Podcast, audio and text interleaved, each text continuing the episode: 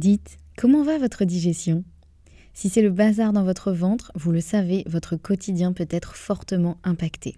Et vous n'êtes pas seul, car près de 9 millions de personnes seraient concernées par des troubles fonctionnels intestinaux. Mais la bonne nouvelle, c'est qu'il existe des solutions. Notre partenaire aujourd'hui, le complément alimentaire Alflorex Plus, vous permet de retrouver un confort digestif et l'équilibre de votre flore intestinale. Ceci grâce notamment à la souche brevetée Bifidobacterium longum 356-24 qui contribue à l'équilibre de la flore intestinale, ainsi qu'à la présence de calcium qui favorise le fonctionnement normal des enzymes digestives. 85% des personnes déclarent se sentir mieux avec la prise d'Alflorex Plus et c'est l'un des probiotiques les plus recommandés pour la sphère digestive. Et pourquoi pas vous? Le complément alimentaire Alflorex Plus est disponible en pharmacie et parapharmacie. Merci à eux de soutenir le podcast et place à votre épisode.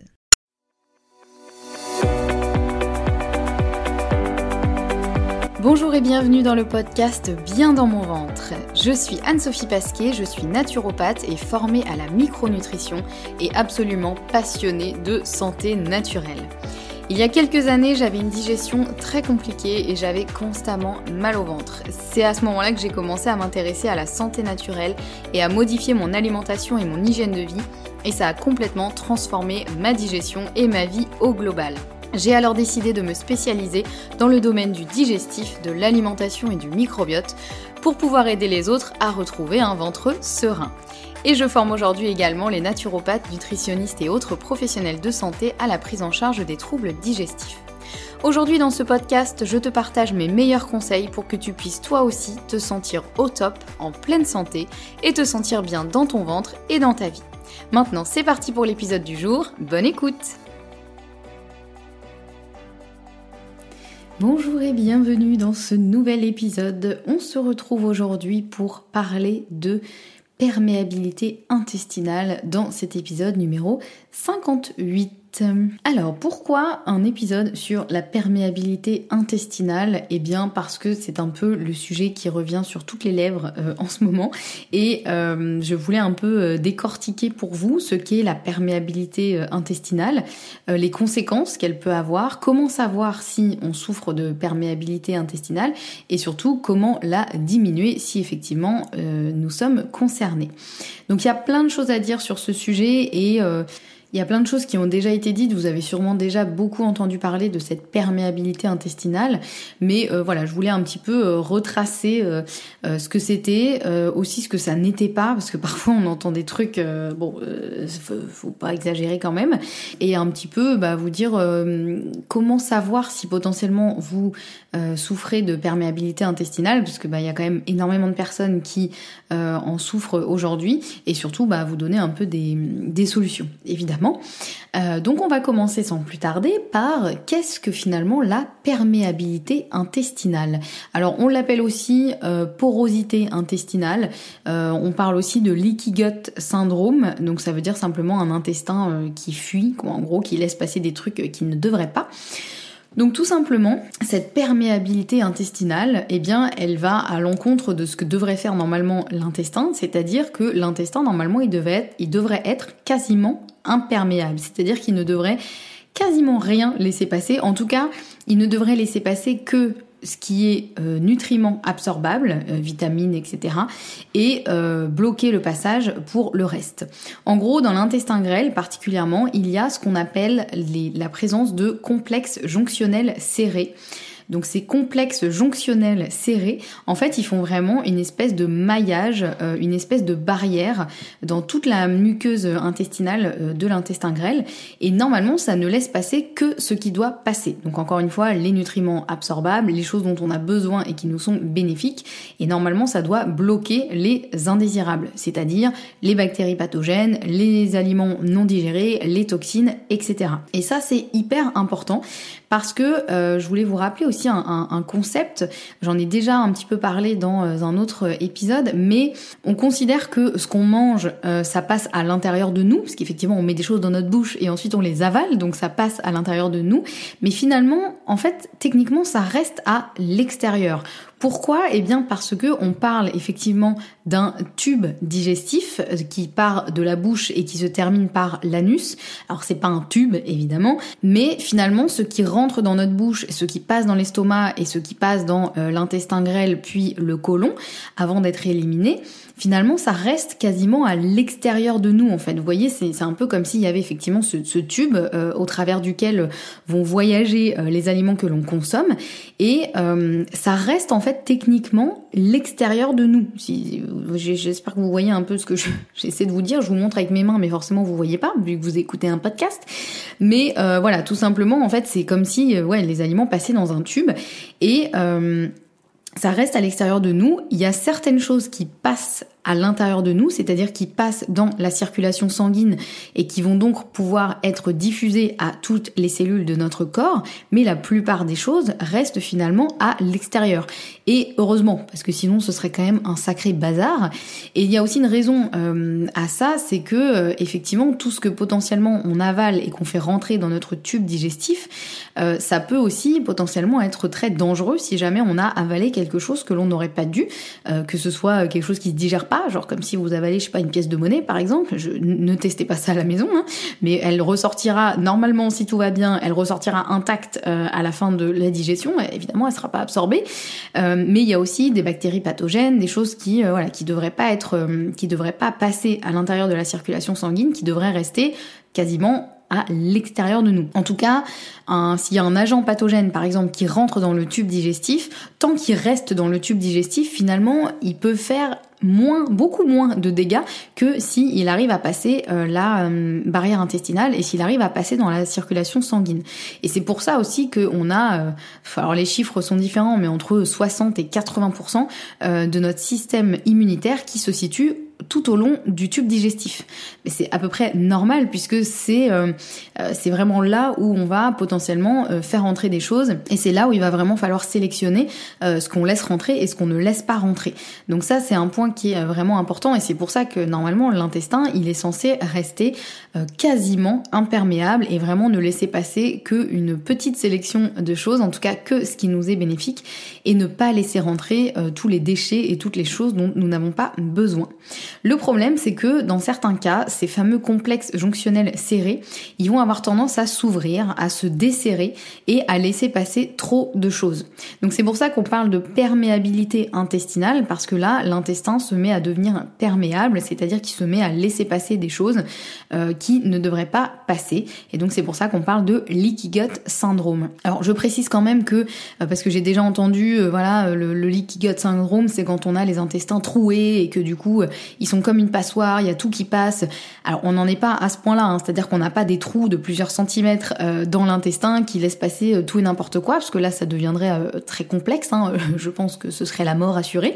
les complexe jonctionnel serré, quand il se dessert, quand il s'ouvre, c'est de quelques millimètres, mais c'est suffisant pour laisser passer euh, même des bactéries, des choses comme ça, qui normalement ne devraient pas passer, euh, puisque ces complexes jonctionnels, serrés, et pas facile à dire celui-là, euh, ils devraient normalement rester absolument serrés et ne s'ouvrir que de manière sélective. Donc euh, voilà un petit peu ce qu'est euh, cette fameuse perméabilité euh, intestinale.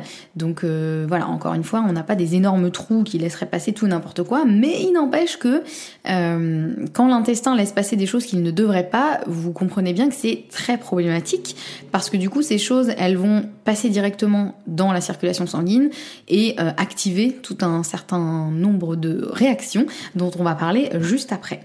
Mais avant, je voulais revenir sur qu'est-ce qui fait favorise justement un euh, leaky gut euh, syndrome, euh, cette fameuse perméabilité intestinale ou porosité intestinale, vous lui donnez le nom que vous voulez. Il y a plusieurs facteurs qui peuvent effectivement déclencher ou empirer, on va dire, un leaky gut syndrome. Le premier, et ça c'est plutôt assez inattendu, c'est le sport trop intense. Alors pourquoi Pourquoi est-ce que le sport trop intense euh, peut euh, favoriser, on va dire, un, un leaky gut On a beau se dire, bah attends, le sport c'est hyper bénéfique, on nous dit qu'on bouge pas assez, il faut bouger, il faut faire du sport. Oui, bien sûr, clairement, l'activité physique c'est absolument primordial. On est fait pour bouger euh, au quotidien, que ce soit de l'activité physique classique, on va dire telle que la marche, je sais pas, les activités du quotidien, ou le sport intensif. C'est aussi intéressant parfois de d'avoir des sessions de, de vrai sport, même si on, même si petit aparté là sur le sport, même si vous êtes quelqu'un qui est plutôt actif, qui bougeait quand même pas mal de par votre métier ou de par votre votre mode de vie, il n'empêche que l'activité physique c'est intéressant et le sport aussi. Et quand je dis sport, là ça va plus être vraiment quelque chose où on va pratiquer un sport euh, avec pour vocation de faire augmenter le cardio ou de renforcer les muscles, etc. Donc ça c'est hyper important. Petite parenthèse fermée. Là où ça devient problématique, c'est quand cette pratique sportive elle est trop intense. Alors justement, vous allez me dire, bah, c'est quoi une activité physique euh, trop intense euh, alors je me souviens plus des statistiques, mais j'essaierai de vous retrouver ça de vous le mettre éventuellement euh, en description de l'épisode. Mais euh, en général, on le sait quand on fait trop de sport. Hein, euh, voilà, en général, c'est surtout bah, soit les athlètes, soit les sportifs de haut niveau, soit les personnes qui vraiment pratiquent énormément de sport chaque jour ou chaque semaine. Et pourquoi c'est problématique? En fait, tout simplement parce que pour que ces complexes jonctionnels serrés fonctionnent bien, ils ont besoin de plusieurs choses que je vais dévoiler un peu à la fin pour voir comment on peut un, peu les, les chouchouter.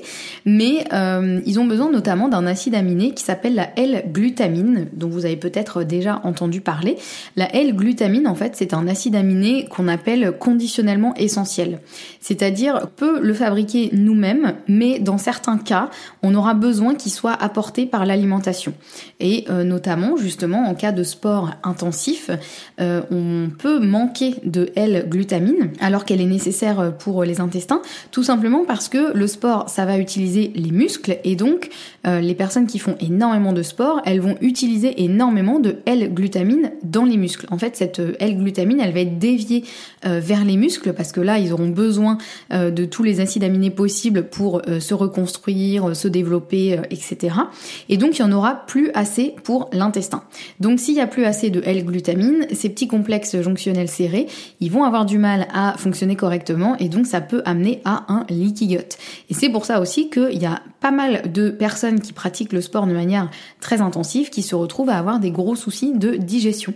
Donc ça c'est un point euh, important. On va y revenir sur euh, les, points, euh, les, choses qu'on peut faire pour améliorer sa barrière intestinale. Mais voilà, la L-glutamine c'est un point à prendre en compte et c'est pour ça que vous voyez peut-être parfois sur Instagram des sportifs qui prennent justement de la L-glutamine après un entraînement pour permettre d'en avoir suffisamment à la fois pour leurs muscles mais aussi pour les intestins. Un autre point qui peut favoriser un leaky gut, ça va être de nouveau notre fameux champion, le stress. Je ne vous le présente plus, hein, le stress. Mais euh, là, vous allez me dire, oui, ok, super, mais comment le stress peut euh, favoriser un leaky gut? Eh bien, déjà, le stress, il va jouer sur la qualité et la quantité du mucus protecteur que l'on aura euh, dans notre intestin. Le mucus, je vous en ai déjà parlé en long, en large et en travers dans l'épisode sur le FUT2. Je vous remets le lien de cet épisode en description de cet épisode-là. Euh, et euh, donc le stress, il va diminuer la qualité et la quantité euh, du mucus protecteur. Et si cette muqueuse intestinale, elle n'a pas assez de mucus, qui joue un petit peu comme un airbag, hein, vous voyez, le, mucus, c'est vraiment ce qui va venir protéger la, muqueuse intestinale de plein de choses, des agressions physiques, chimiques. ça va être aussi le nid du microbiote. Ça va être, voilà, il a, il a plein de fonctions super importantes, ce mucus. Euh, en cas de stress, par un effet de, réaction, le mucus va diminuer en qualité et en quantité.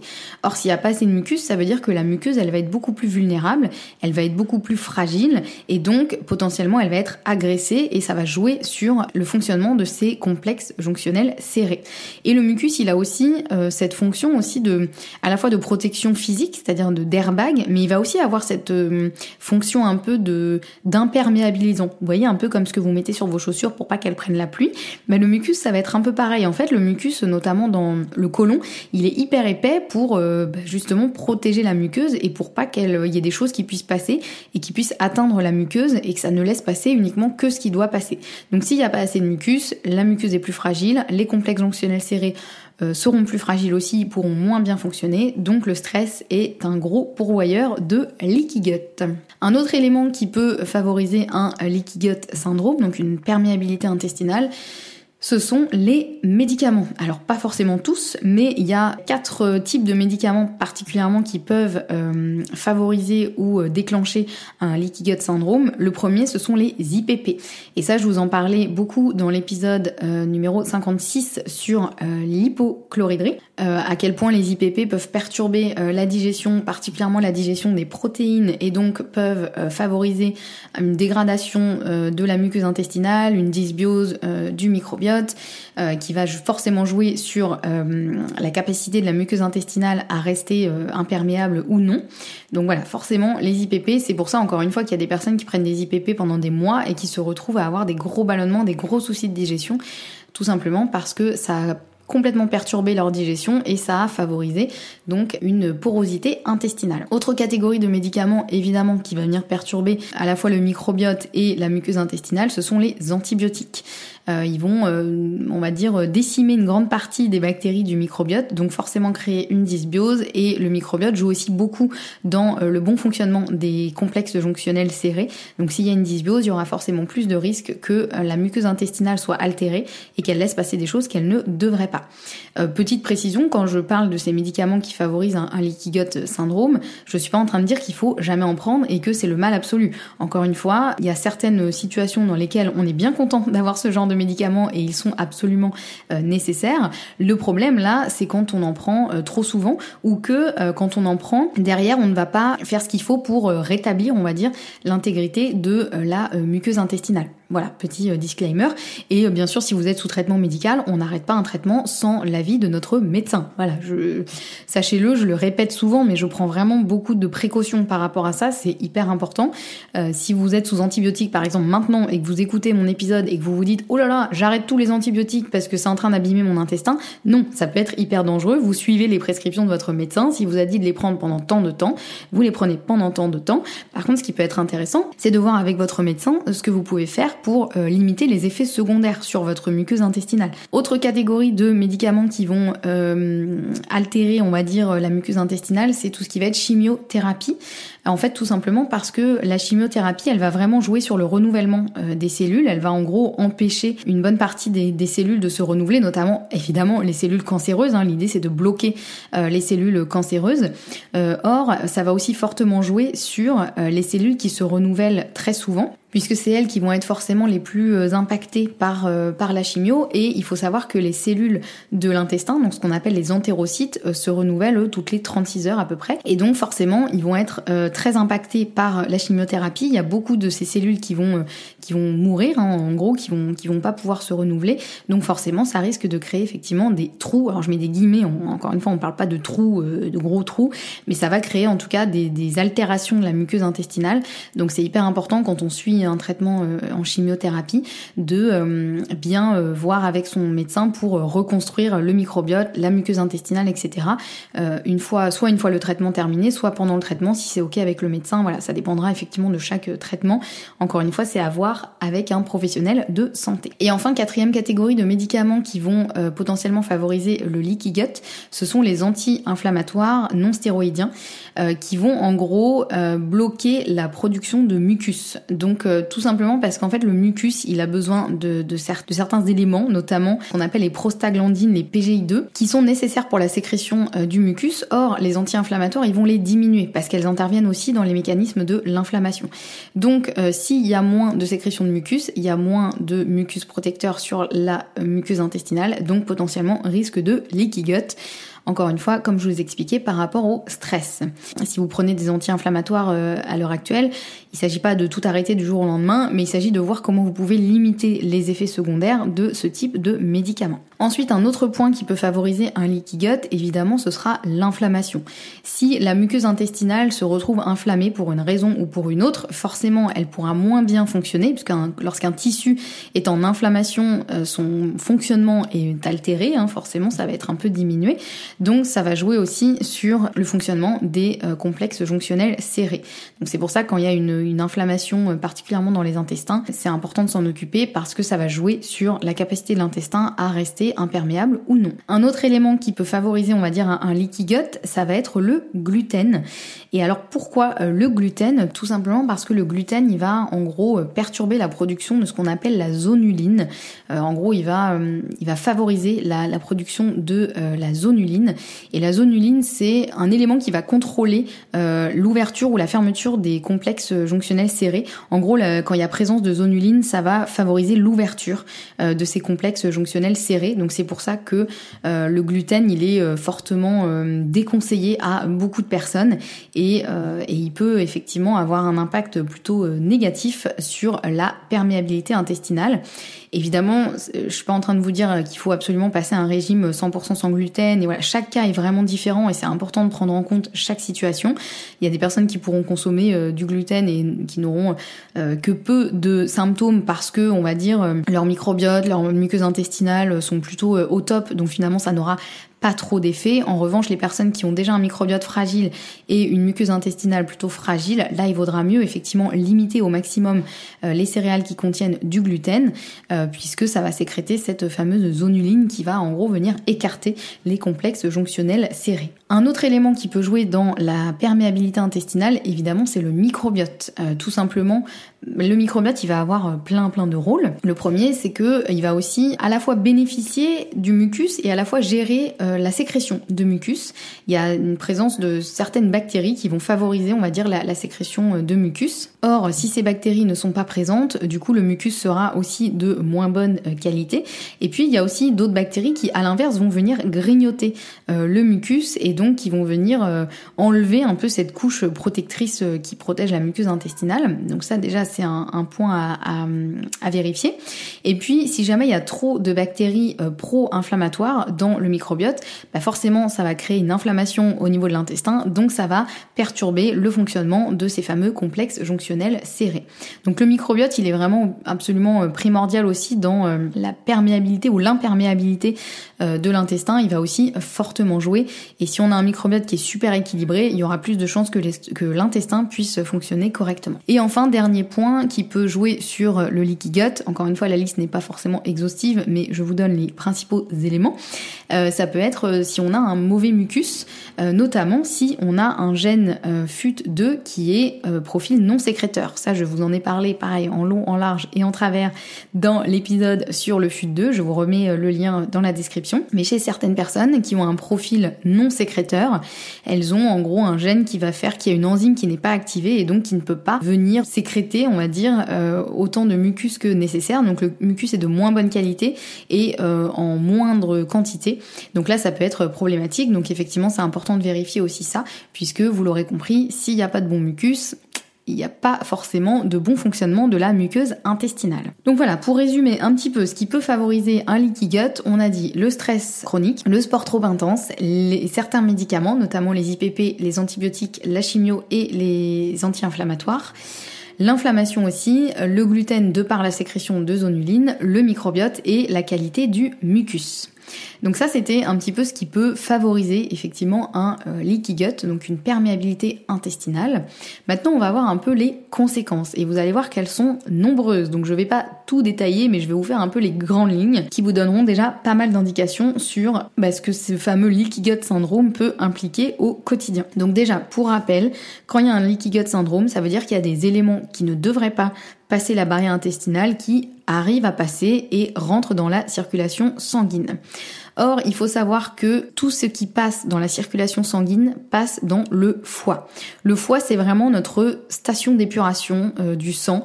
Euh, c'est vraiment ce qui va venir filtrer euh, le sang et éliminer ce qui doit être éliminé. voilà, en gros, un peu nettoyer tout ça. Donc le souci, c'est que s'il y a énormément de toxines, de déchets, de bactéries pathogènes qui rentrent dans la circulation sanguine, tous ces éléments-là, ils vont passer par le foie, puisque tout ce qui passe dans le sang passe par le foie. Le problème, c'est que le foie, il est capable de gérer pas mal de choses, mais il y a un moment, s'il y a trop de choses qui lui arrivent et qu'il doit gérer, eh bien, il peut être complètement surchargé et il ne pourra plus assurer ses fonctions de détoxification. C'est pour ça qu'on voit de plus en plus arriver euh, ce qu'on appelle en anglais la NASH et en français c'est euh, stéatose hépatique non alcoolique. Je crois que c'est ça. Euh, où en fait, en gros, le, foie se met à, à s'abîmer comme euh, il le ferait euh, sur des profils de personnes qui sont alcooliques. Ou en général, quand il y a une surconsommation d'alcool sur le long terme, ça a tendance à détruire le foie, donc qui se met à faire ce qu'on appelle une stéatose hépatique. Or, euh, ça peut arriver aussi dans des contextes où il n'y a pas d'alcool, mais où il y a un leaky gut syndrome qui est trop important, donc il y a trop de déchets qui passent par le foie, et en gros le foie, il y a un moment, il n'en peut plus, il est surchargé et il commence à mal fonctionner et à complètement se dérégler, voire à s'abîmer, voire à s'auto-détruire, entre guillemets. Donc ça, c'est euh, un point qui est important, et donc quand il y a un, phénomène de leaky gut syndrome, il faut aussi penser à bien soutenir le foie pour lui permettre de faire son travail correctement, parce que là, il a besoin d'un petit coup de main, parce qu'en gros, il est surchargé, il récupère trop de dossiers à gérer et là il peut plus s'en sortir. Une autre conséquence d'un leaky gut syndrome, c'est que il y a des choses qui passent alors qu'elles ne devraient pas, ce qui va forcément activer le système immunitaire. Comme je vous ai dit, il y a une énorme partie du système immunitaire qui se trouve tout au long du tube euh, digestif et particulièrement dans l'intestin. Et s'il y a des choses qui passent la barrière intestinale, le système immunitaire, il va tout de suite les voir, les reconnaître et potentiellement il va s'activer puisqu'il y a des intrus qui rentrent, donc lui son boulot c'est de détruire les intrus. Donc forcément ça va suractiver le système immunitaire, ça va fatiguer aussi ce système immunitaire parce qu'il sera tellement occupé à essayer de gérer euh, toutes les choses qui passent alors qu'elles devraient pas qu'il aura moins de temps et d'énergie et de ressources pour gérer le reste. Donc c'est aussi pour ça parfois quand on a un leaky gut syndrome, on peut être tout le temps malade, avoir tout le temps un truc qui va pas parce que notre système immunitaire il est juste un peu comme le foie, il est surchargé, euh, il n'arrive pas à tout gérer. En plus il va forcément ne pas réussir à tout gérer, donc ça va aussi laisser passer des choses qui vont passer entre les mailles du filet du système immunitaire, donc forcément risque de plus d'infections, euh, risque aussi plus élevé de maladies auto-immunes, euh, puisque euh, comme j'en parlais dans l'épisode sur l'hypochloridrie, s'il y a des choses qui passent la barrière intestinale, qui se retrouvent dans la circulation sanguine alors qu'elles ne devraient pas, le système immunitaire va s'activer, sauf qu'il y a un moment, des fois, le système immunitaire, il se dérègle et il peut avoir tendance à se retourner un peu contre nous-mêmes et se mettre à attaquer nos propres tissus. C'est ce qui se passe dans les maladies auto-immunes. Hein. L'auto-immunité, c'est ça en fait, c'est quand le corps se met à réagir euh, sur ses propres tissus à lui, parce que en gros, il a un peu confondu, euh, en gros, il s'est un peu trompé. Il s'est dit ah mince, toi tu ressemblais un peu à un intrus, du coup bah je me suis attaqué à toi alors que j'aurais pas dû. Mais une fois qu'il est lancé, bah, c'est compliqué de l'arrêter. Euh, donc voilà, c'est forcément il y a un risque aussi plus élevé de, déclencher une, maladie auto-immune. Et en gros, si on a un terrain plutôt propice au développement d'une maladie auto-immune le fait d'avoir un leaky gut, ça va un peu faire flamber tout ça, euh, ça va un peu faire passer de l'état de risque à l'état de guerre. Quoi. En gros, là, ça va vraiment déclencher euh, la maladie euh, auto-immune. Donc ça, c'est voilà, c'est pour ça que vraiment la barrière intestinale, elle doit rester la plus intègre possible pour ne pas laisser passer des choses qui ne devraient pas. Une autre conséquence, ça va être l'inflammation, évidemment, puisque la réaction du système immunitaire, c'est l'inflammation. C'est comme ça qu'il va essayer de détruire les intrus. Donc, qui dit inflammation dit inflammation aussi de la muqueuse intestinale dit augmentation du leaky gut, donc là c'est un peu le cercle vicieux. On peut avoir aussi évidemment bah, tout un dérèglement en fait, parce que c'est tout l'organisme qui va se retrouver un peu déréglé, parce que tout va se mettre à fonctionner un peu en mode alarme au secours, il y a des choses qui sont rentrées.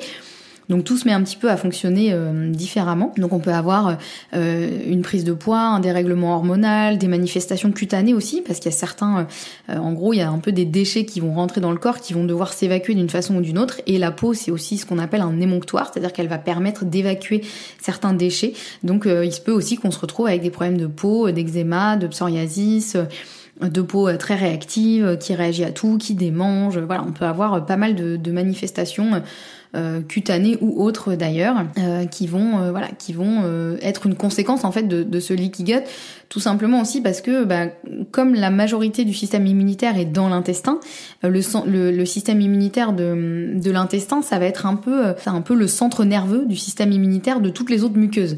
Donc c'est un peu à partir de l'intestin que vont s'organiser les défenses de toutes les autres muqueuses, hein, parce que tout notre système immunitaire, immunitaire pardon, il communique. Hein, évidemment, il n'y a pas un système immunitaire pour l'intestin, un autre je sais pas moi, pour le nez, voilà. Enfin, en gros, tout communique évidemment, et, et donc ça peut perturber les systèmes immunitaires de tout le corps. Donc c'est pour ça qu'on peut avoir aussi des manifestations, bah, comme je vous disais, cutanées, ORL aussi. On peut se retrouver avec avec un peu des choses, des infections chroniques sur n'importe quel système, des sinusites chroniques, des cystites chroniques, n'importe quoi de, de chronique, des infections chroniques. Ça peut être dû effectivement à un mauvais fonctionnement de l'intestin. Et puis il y a aussi un, phénomène qui se passe, euh, c'est ce qu'on appelle l'endotoxémie métabolique. En fait, c'est quand il y a trop de choses qui passent dans le sang, trop de déchets qui vont passer euh, dans le sang. Ça va donc activer les récepteurs du système euh, immunitaire et ça va vraiment avoir des conséquences sur tout, tout le corps, tous les systèmes. En gros, c'est comme s'il y avait un peu une accumulation de déchets dans tout le corps et donc tout va se mettre un peu à réagir. Donc ça va jouer sur le foie, l'immunité, le tissu adipeux, les muscles, les os, etc. Enfin, tout se met un petit peu à, à fonctionner de manière euh, altérée. Euh, et ça, ça peut être assez, euh, assez compliqué si ça devient trop, trop important. là, c'est vraiment, voilà, ça peut vraiment devenir une, une intoxication de, de l'intérieur, hein, un peu. Et pour mesurer ça, donc on va mesurer effectivement ce qu'on appelle la LBP, donc la LPS binding protein. Les LPS, c'est ce qui va justement activer ce système immunitaire, et donc la LBP, c'est ce qu'on peut doser pour évaluer justement l'endotoxémie euh, métabolique. Une autre conséquence de ce euh, leaky gut syndrome, c'est que ça peut entraîner des dépressions. C'est d'ailleurs pour ça que aujourd'hui on, traite certaines dépressions euh, avec un travail sur l'intestin. Dans certains cas, ça peut être possible. En fait, tout simplement parce que en cas d'inflammation trop importante, il y a une partie du tryptophane qui va être déviée vers une voie qui ne sera pas utilisée à créer de la sérotonine. Normalement, le, tryptophane, il sert à créer la sérotonine, qui est un peu l'hormone de la sérénité, euh, du bien-être, de euh, un peu de la vision positive des choses. Et en cas d'inflammation, donc ce tryptophane, il est euh, dévié pour aller justement dans l'intestin, et donc il va être dévié vers une voie où il est inutile en fait. Et donc on va manquer de tryptophane pour créer cette sérotonine, et donc on va manquer de sérotonine. Et quand il y a un manque trop important de sérotonine, ça peut entraîner une dépression. Or, là, quand il y a une inflammation chronique, on n'a plus assez de sérotonine parce qu'on n'a plus assez de, tryptophane. En tout cas, il est dévié vers une voie où il sera inutilisable. Donc, on n'a pas assez de sérotonine. Donc, ça peut entraîner des dépressions. Et ça, c'est quand même un point euh, non négligeable parce que vous voyez en fait le lien entre euh, le leaky gut syndrome et une potentielle euh, dépression. Alors que forcément, c'est pas forcément un lien qu'on aurait fait euh, spontanément. On peut se dire bah non, la dépression ça vient pas du tout de l'intestin, alors que si, ça peut totalement euh, démarrer euh, à cause de ça. Évidemment, il y a d'autres facteurs qui entrent en compte, mais voilà, tout ça, c'est un peu pour vous montrer à quel point tout part de l'intestin, absolument tout. Et c'est pour ça que je vous en parlais d'ailleurs dans un épisode hein, où je vous ai expliqué pourquoi le digestif est vraiment à la base de tout. Et c'est pour ça que quelle que soit la problématique d'une personne, en général, on va commencer par travailler sur l'intestin parce que ça peut régler énormément de problèmes, énormément de symptômes qui sont finalement liés à un mauvais fonctionnement de l'intestin, que ce soit au niveau physique, au niveau euh, mental, euh, au niveau de tous les systèmes euh, du corps, digestifs ou non. Hein, comme vous l'avez vu, ça peut être voilà, tous les systèmes du corps peuvent être impactés par ce leaky gut syndrome. Donc c'est important de le prendre en considération. Alors comment savoir si on a un leaky gut syndrome? Évidemment, le mieux, c'est de se faire accompagner par un professionnel de santé pour vérifier tout ça, faire éventuellement les examens qui seraient nécessaires. Euh, le professionnel va vous poser euh, toutes les questions possibles pour déterminer si oui ou non vous avez un leaky gut syndrome et puis aussi voir un peu euh, à quelle intensité, parce que ça peut être un début, ça peut être un gros leaky gut syndrome. Donc tout ça, évidemment, la prise en charge sera différente en fonction.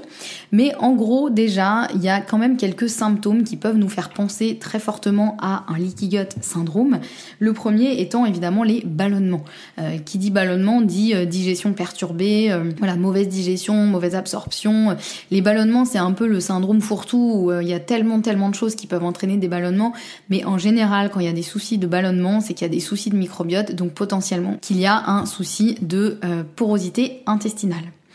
Un autre point, comme je l'ai évoqué un peu avant, ça peut être des manifestations cutanées. Si vous avez des problématiques d'eczéma, de psoriasis, de peau hyper réactive qui démange, qui fait des plaques, euh, des choses comme ça, ça peut être effectivement une conséquence du leaky gut syndrome puisque bah, les déchets qui vont passer euh, la barrière intestinale vont essayer d'être éliminés euh, via la peau, vont venir irriter aussi la peau. Donc ça peut être intéressant dans ces cas-là de s'occuper de l'intestin. Aussi dans des problématiques d'allergie, évidemment l'intestin sera en jeu, hein, vous l'avez compris, je vous ai expliqué pourquoi ça active le système immunitaire et ça peut créer effectivement des allergies ou des réactions auto-immunes. voilà, donc dans tous les cas de, de choses un petit peu comme ça, il faut s'occuper de l'intestin. C'est le cas aussi, comme je vous le disais, sur les infections chroniques, sur n'importe quel système, pas forcément le système digestif, mais si vous avez des choses qui reviennent euh, en, permanence, euh, vous vous retrouvez à avoir euh, des otites chroniques, des, je ne sais pas moi, tout ce qui finit en hit, tout ce qui va être infection chronique sur n'importe quel système, il faut potentiellement s'intéresser à l'intestin. Ça veut dire qu'il y a un souci au niveau du système immunitaire, et comme le siège du système immunitaire se trouve dans l'intestin, c'est que potentiellement il y a un problème effectivement de leaky gut. Au niveau un peu plus des examens, il y a plusieurs choses qui peuvent euh, le montrer, notamment si vous avez fait un test euh, des intolérances alimentaires, donc ce qu'on appelle les IgG alimentaires, et que vous vous retrouvez avec un résultat qui montre qu'en gros vous avez une quantité folle d'IgG alimentaires élevée, euh, qui montre en gros comme si vous étiez intolérant à plein plein plein d'aliments et particulièrement évidemment les aliments que vous consommez régulièrement. Moi, ça m'arrive souvent d'avoir des personnes qui me disent Je comprends pas, j'ai fait un test d'intolérance alimentaire, il y a absolument tout ce que je mange qui ressort en euh, intolérance élevée. Euh, je sais plus comment faire. Est-ce que ça veut dire qu'il faut que j'arrête de manger tout ce que je mange? Euh, Comment je m'en sors? Alors, la réponse, elle est assez simple. Quand il y a, on va dire, quand il y a un seul IgG, si par exemple vous faites un test et vous vous rendez compte que vous avez une intolérance assez forte, je sais pas moi, au lactose, on va faire aller le plus simple. Bon, bah là, effectivement, il faudra peut-être tout simplement diminuer le lactose voire arrêter d'en consommer, ça veut dire qu'il y a une réaction vraiment spécifique sur euh, tel aliment. En revanche, si vous vous retrouvez avec plein d'IgG alimentaires élevés, ça ne veut pas forcément dire que vous êtes intolérant à tous ces aliments-là, ça veut simplement dire que votre intestin potentiellement est devenu un peu perméable, donc il a laissé passer euh, une partie de ces aliments non digérés dans la circulation sanguine, donc le système immunitaire euh, s'est mis en état d'alerte et a créé euh, des réactions face à ça, donc des espèces d'anticorps, on va dire, pour euh, combattre euh, ces intrus qui sont rentrés, même si ce ne sont pas des choses dangereuses à la base, mais le système immunitaire, lui, il le sait pas. À partir du moment où il y a quelque chose qui rentre alors que ça ne devrait pas, il attaque, il essaye d'éliminer l'intrus. Donc dans ces cas-là, ça veut pas forcément dire euh, qu'il va falloir éliminer tous les aliments que vous consommez, ça veut simplement dire qu'il faut s'occuper de l'intestin. Et c'est plutôt logique d'ailleurs que ce soit les aliments que vous consommiez le plus qui se retrouvent dans votre profil des IgG alimentaires, puisque ça veut dire que c'est des choses que vous consommez, donc effectivement qui passent la barrière intestinale et qui vont créer une réaction. Mais le problème, ce ne sont pas les aliments, c'est l'état de votre intestin qui devrait du coup être rétabli pour que l'intestin redevienne le plus imperméable possible. Donc ça c'est un euh, assez important. Donc vous alarmez pas si vous avez fait un profil des IgG alimentaires et qu'il ressort euh, euh, catastrophique et que vous avez plein d'IgG alimentaires élevés. Encore une fois, c'est plutôt le signe d'une perméabilité intestinale plutôt que le signe d'une réelle intolérance.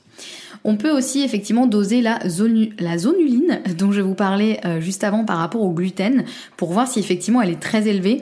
Elle est d'ailleurs très élevée chez les personnes qui ont une maladie cœliaque. Euh, en général, ils ont une, une, quantité zonuline qui est très élevée parce que le gluten va complètement faire flamber euh, la sécrétion de, euh, de, zonuline et donc ça va jouer sur la perméabilité intestinale. Mais même sans avoir une maladie cœliaque, on peut avoir une zonuline assez élevée, ce qui est simplement le signe que effectivement, bah, quand vous mangez du gluten, ça implique de la zonuline et donc ça va jouer sur le leaky. Et plus la zonuline est élevée, plus ça veut dire que vos complexes jonctionnels serrés vont vont du coup euh, s'ouvrir plus qu'ils ne devraient. On peut aussi mesurer donc comme je vous le disais avant la LBP qui va être la LPS binding protein qui elle va permettre d'évaluer l'endotoxémie métabolique, c'est-à-dire la quantité de déchets et de toxines qui vont passer la barrière intestinale alors qu'ils ne devraient pas. Donc là ça permet de voir effectivement si on est plutôt euh, fortement intoxiqué ou euh, pas trop et ça permet de voir bah, si la, LBP elle revient euh, très élevée, bah, clairement ça veut dire que votre, votre intestin laisse passer des choses qu'il ne devrait pas laisser passer. Voilà en gros un peu les quelques manifestations que l'on peut avoir si on a un leaky gut. J'ai pas parlé évidemment de tout ce qui va être migraine, enfin toutes les manifestations chroniques que vous pouvez avoir en général, ça veut dire qu'il faut s'intéresser à l'intestin. Maintenant qu'on sait tout ça, comment on fait pour diminuer cette porosité intestinale. Alors il y a plein de choses à faire. Là je vais vous donner un peu les éléments majeurs, même si encore une fois je vous invite fortement à être suivi par un professionnel de santé pour euh, y voir un peu plus clair et euh, être sûr d'être sur le bon chemin et de travailler dans le bon ordre. Mais déjà, une des premières choses à faire, c'est de travailler sur la mastication. Je le répète à chaque épisode quasiment, mais c'est tellement important de prendre le temps de bien mastiquer ces aliments pour faciliter le travail de digestion et éviter justement que la digestion soit perturbée et que l'intestin se retrouve avec des, éléments mal digérés qui potentiellement vont passer la barrière intestinale. Donc ça déjà c'est le Premier point, vous aurez beau faire tout ce que vous voulez, si vous gobez vos aliments euh, sans prendre le temps de vraiment les mastiquer, ça ne servira à rien. Donc vraiment, premier élément hyper important, la mastication. Voilà, j'espère que le message est passé. À force de m'entendre le, répéter, euh, j'espère que vous, vous, pensez à moi maintenant quand vous mangez et que vous prenez bien le temps de mâcher vos aliments. Un autre élément, ça va être évidemment de travailler sur le microbiote. Euh, si jamais celui-ci est déséquilibré, c'est important de savoir déjà euh, comment il est déséquilibré. Est-ce que c'est plutôt pro-inflammatoire? Est-ce que c'est plutôt pro-fermentation? De voir est-ce qu'il y a des bactéries qui sont présentes en trop grande quantité, d'autres pas assez. tout ça, ça va être important de vérifier ça pour euh, rééquilibrer ce microbiote et c'est important que le microbiote il soit euh, suffisamment euh, équilibré et suffisamment fourni, qu'il y ait suffisamment de bonnes bactéries qui soient présentes puisque évidemment ça va fortement jouer sur la porosité intestinale. Un autre point évidemment ça va être de gérer son stress puisque pareil vous aurez beau prendre tous les nutriments possibles si vous êtes méga stressé de manière chronique ça va jouer sur le mucus intestinal et donc ça va altérer le fonctionnement du, euh, de l'intestin, de la barrière intestinale.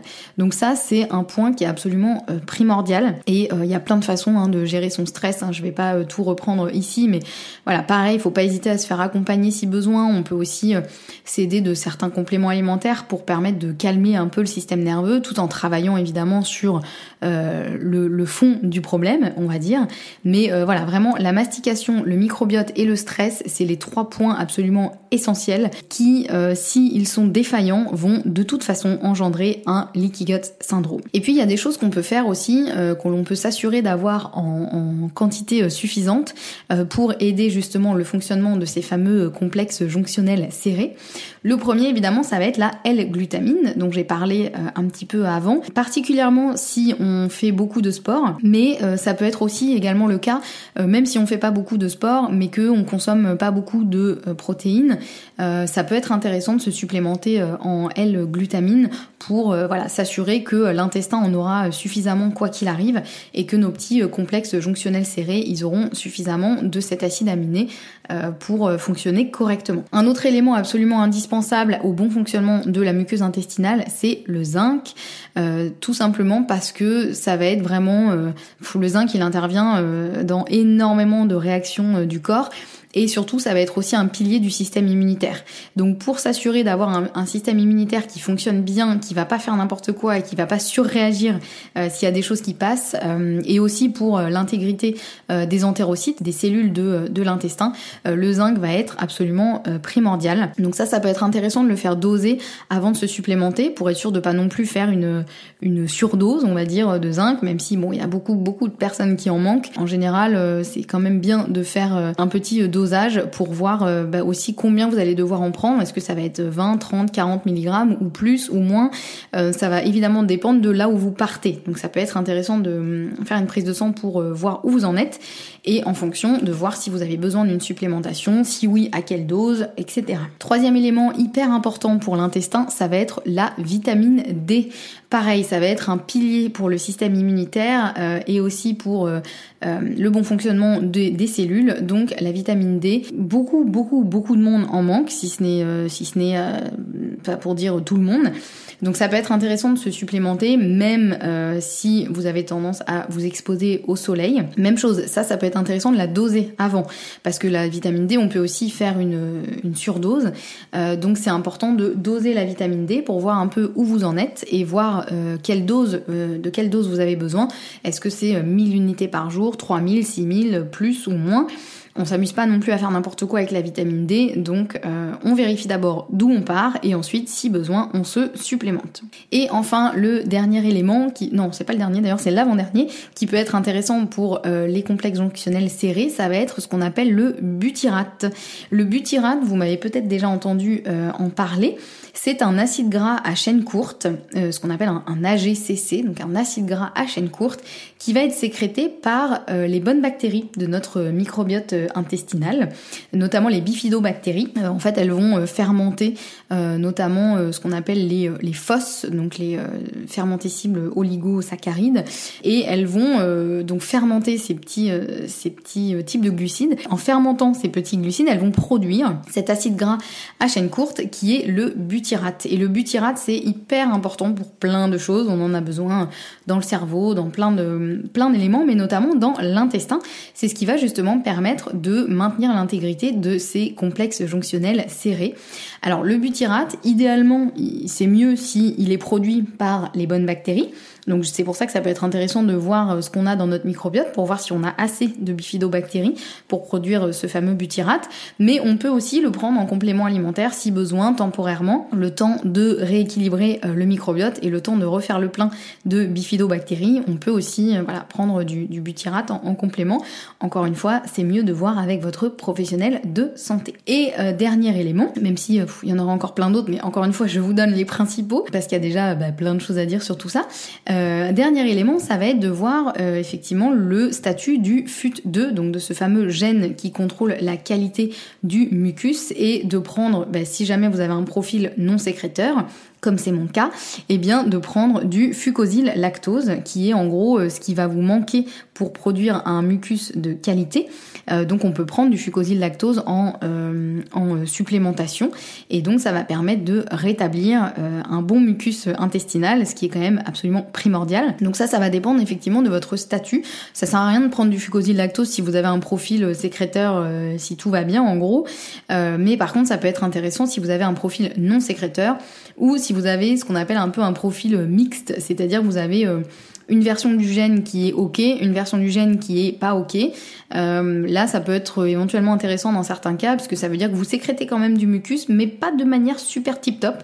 Donc ça peut être intéressant de tester et de prendre du fucosyl lactose et voir si ça vous fait du bien ou non. Voilà, on a euh, terminé en gros les grandes lignes de la perméabilité euh, intestinale. J'espère que c'est un peu plus clair pour vous ce que c'est, les conséquences, comment savoir si on l'a et comment diminuer cette porosité intestinale pour s'assurer que notre intestin assure bien son rôle de euh, protection. N'hésitez pas à venir me dire euh, sur Instagram si vous avez des questions, euh, ce que vous avez pensé de l'épisode aussi. Ça me fait toujours plaisir d'avoir votre retour. Et puis, si vous avez aimé cet épisode et si vous aimez le podcast, n'hésitez pas à laisser un avis sur votre plateforme d'écoute préférée. Ça me touche toujours beaucoup de voir vos avis et puis ça permet de diffuser le podcast au plus grand nombre et de permettre que de plus en plus de personnes comprennent comment fonctionne leur santé et puissent reprendre un peu le pouvoir sur leur santé. Euh, donc euh, voilà, n'hésitez pas à me laisser un petit avis. Et puis n'hésitez pas à vous inscrire aussi à la newsletter si vous souhaitez recevoir chaque semaine mes meilleurs conseils pour une santé au naturel. Je vous remets les liens en description de cet épisode. Nous on se retrouve la semaine prochaine avec un prochain épisode. Et en attendant, prenez bien soin de vous et prenez bien soin de votre intestin.